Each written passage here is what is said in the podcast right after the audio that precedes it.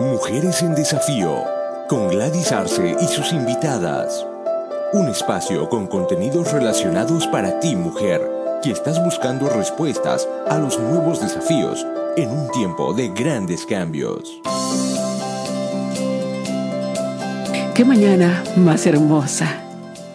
Después de las lluvias, cuando sale el sol por la mañana, todo se siente tan fresco, realmente una hermosa mañana.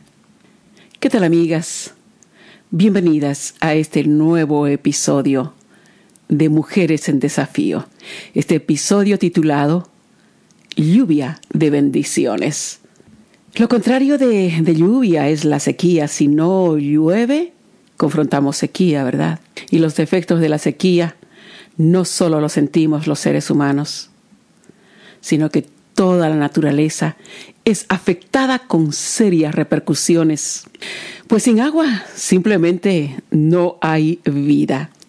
California ha venido confrontando sequías de o sea, no hubo lluvias desde hace un poco más de los últimos 10 años, ocasionando que las reservas de agua fueran disminuyendo de manera preocupante las autoridades tuvieron que tomar medidas y recurrir a campañas de concienciación en el consumo de agua potable, también de, riego.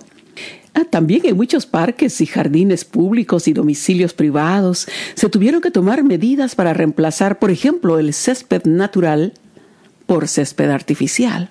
El ornato de hermosas plantas y flores que adornaban las calles, avenidas, parques y jardines públicos y privados, brindando un lindo y fresco panorama, fueron reemplazados por atractivas colecciones de cactus y otras especies que no necesitan mucha agua y son resistentes a temperaturas altas. Por otro lado, las hojas de los árboles, mm, en época de sequía, cuando no habían lluvias, parecían languidecer por la falta de lluvias precisamente, el smog y la contaminación del aire. Muchos árboles fueron afectados por plagas y enfermedades, especialmente las plantas frutales.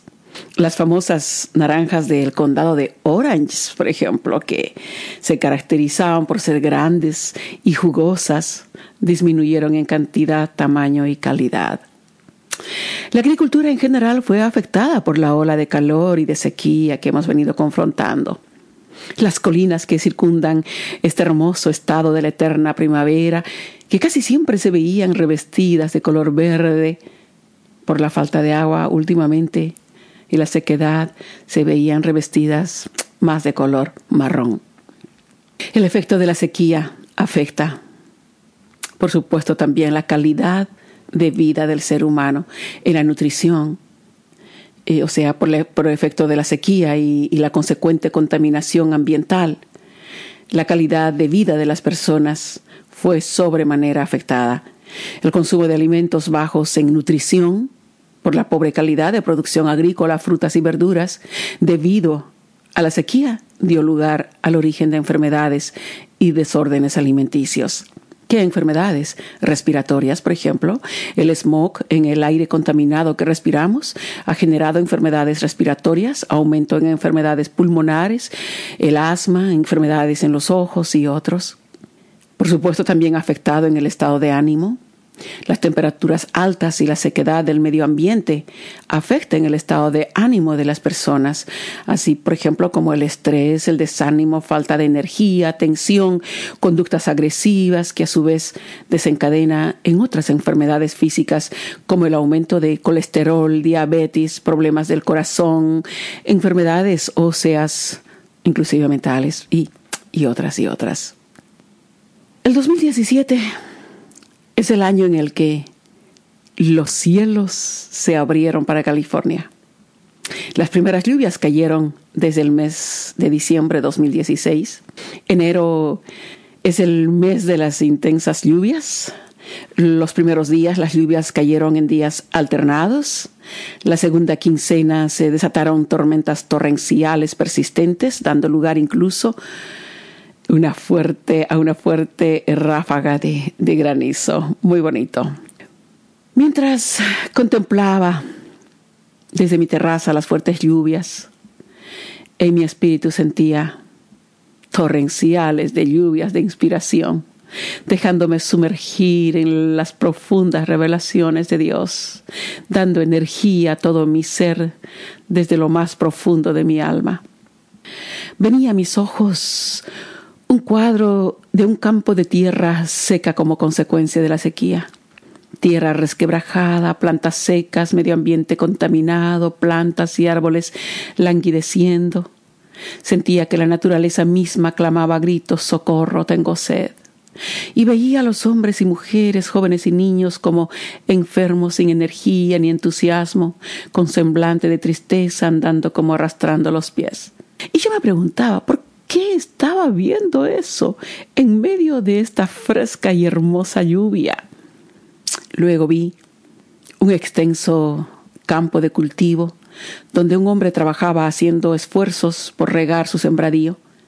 Hacía surcos para que el agua que venía de una vertiente pueda empapar todo el campo donde sembró semillas y pueda salir, eh, o sea, el brote.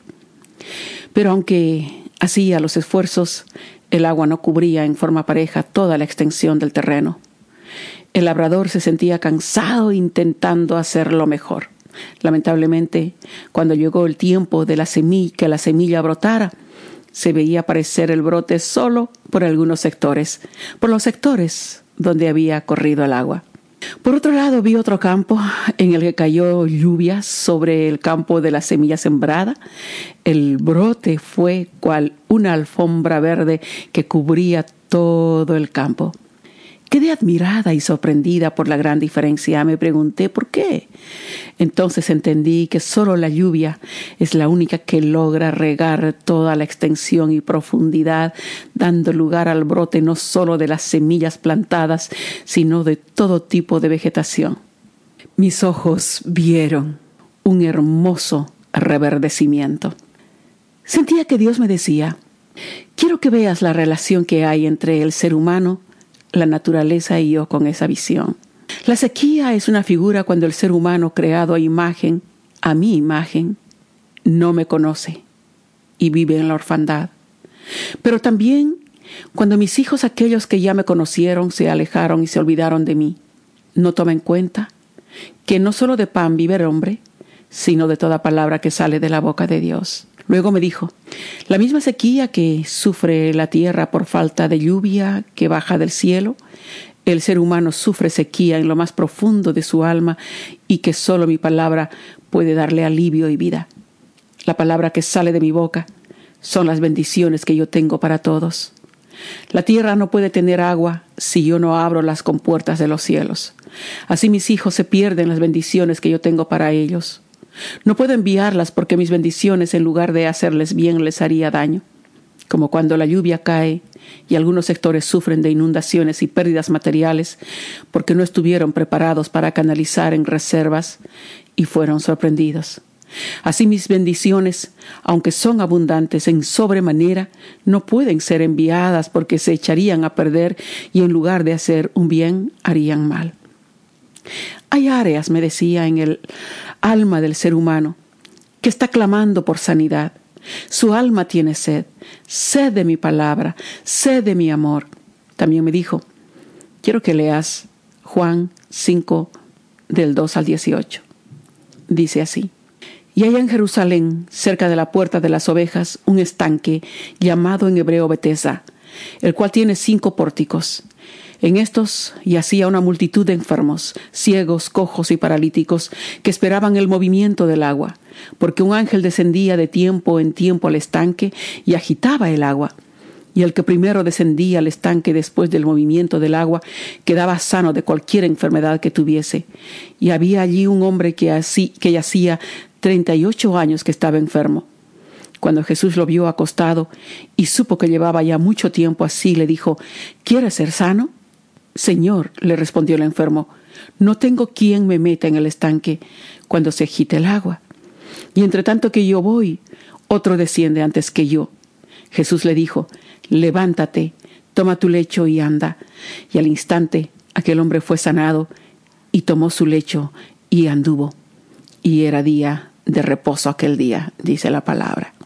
Mi amiga, quizá tu condición es como la del paralítico de Bethesda Eres víctima de enfermedades y nadie te puede sanar. Los médicos te han dicho que no tienes cura. O quizá tus negocios sufren de parálisis. Están estancados. Sufres pérdidas y pérdidas. Te sientes frustrada porque no tienes éxito en nada de lo que haces. Te sientes no solo frustrada, sino también truncada, sin poder hacer nada. Has hecho muchos intentos, pero otros siempre te ganan. Es más, te roban tus ideas y tú sigues en el intento. Quizá tu familia. Sientes que está paralizada, no hay felicidad, no hay alegría y solo hay problemas, no hay entendimiento, no hay comunicación, impera el odio, la envidia. ¿Sabes? Este es el tiempo del milagro, milagro de sanidad para tu enfermedad. Este es el tiempo para haber realizado lo que por tanto tiempo has intentado milagro para tus negocios, milagro para la restauración de tu familia. Este es el año en que las aguas se mueven. Este año explotarán grandes maravillas, dones y talentos creativos. Todo lo que ojo no vio ni oído oyó. Es el año de las grandes revelaciones que aún estaban escondidas. Estaban escondidas para este momento en el que si estás lista, verás la gloria de Dios. Jesús te dice, levántate y anda. De ti depende obedecer esa orden y correr hacia la conquista de lo que más anhelas y de lo que Dios tiene para ti, o quedarte en el intento mirando que otros disfrutan de sus bendiciones y tú no te animas a dar el paso inicial. Las bendiciones de Dios vienen como la lluvia. Es necesario que aprendas a discernir el momento en que el Señor te visita y te dice, levántate.